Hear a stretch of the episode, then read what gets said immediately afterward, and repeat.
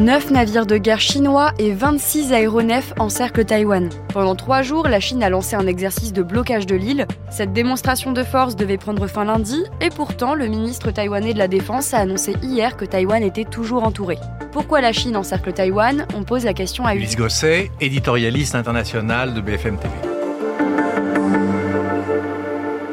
Taïwan, c'est en fait un archipel de 168 îles tout près de la norme Chine, mais qui est devenue non seulement démocratique, avant c'était une dictature, celle de Chiang Kai-shek, mais elle est devenue démocratique et elle veut préserver son indépendance. Aujourd'hui, la République populaire de Chine, donc la Chine communiste, celle de Pékin, fait monter la tension de façon extrêmement forte, avec des manœuvres, avec euh, la conquête d'îlots, pour euh, vraiment revendiquer et peut-être même préparer l'invasion de Taïwan. Et ce qui s'est passé à Hong Kong, c'est-à-dire en fait la soumission de Hong Kong par Pékin, inquiète beaucoup les Taïwanais qui redoutent effectivement une invasion de leur île. Et quel est l'élément qui a déclenché ces manœuvres militaires? Alors, c'est une visite de la présidente de Taïwan actuelle, qui est élue, qui est pour l'indépendance de Taïwan, qui s'est rendue aux États-Unis, en Californie, et qui a été reçue à cette occasion, donc aux États-Unis, par le président républicain de la Chambre des représentants, M. McCarthy. Et c'est cette rencontre qui a mis le feu aux poudres, comme cela avait été le cas d'ailleurs lorsque la présidente de la Chambre de l'époque démocrate s'était rendue à Taïwan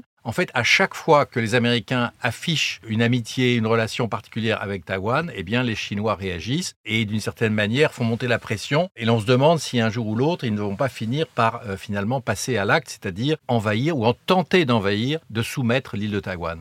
Quel était l'objectif de cet exercice? Concrètement, qu'est-ce qu'il s'est passé?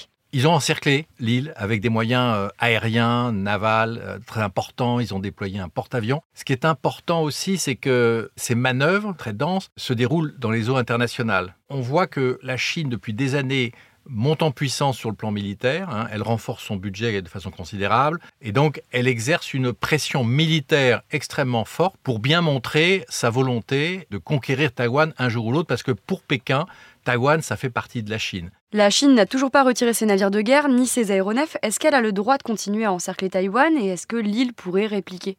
Tant qu'elle est dans les eaux internationales, la Chine peut faire ce qu'elle veut la Chine, depuis des années, envoie non seulement des bateaux militaires, mais également des flottilles de bateaux de pêche qui entourent Taïwan. L'île n'est pas complètement encerclée, la liberté de navigation est quand même possible, mais on voit l'intention, et c'est ça qui inquiète. Mais Taïwan, un, défend son indépendance, sa liberté, appelle le monde à réagir, et trois, se garde bien de provoquer la Chine, sauf en poursuivant ses relations avec les Américains en particulier, en ayant des rencontres au plus haut niveau, comme la présidente qui s'est rendue en Californie. Et justement, quelles ont été les réactions et les positionnements des grandes puissances mondiales? Globalement, le, monde occidental condamne ces manœuvres et cette pression permanente de la Chine. Pourquoi c'est important aujourd'hui Taïwan Parce que c'est loin, même si on a une histoire partagée, notamment avec la guerre franco-chinoise. Mais c'est important parce qu'aujourd'hui, il y a une autre guerre en Ukraine.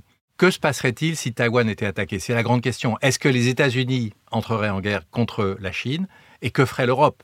Et la question est sur toutes les lèvres parce qu'effectivement, c'est un des défis sans doute du siècle prochain. C'est pour ça que cette petite île fait l'objet de toutes les attentions.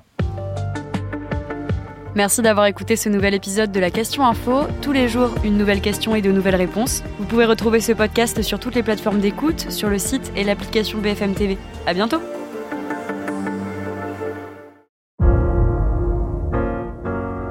Vous avez aimé écouter la Question Info? Alors découvrez le titre à la une, le nouveau podcast quotidien de BFM TV. Les grands récits de l'actualité, des témoignages intimes, c'est tous les soirs sur vos plateformes préférées. À bientôt!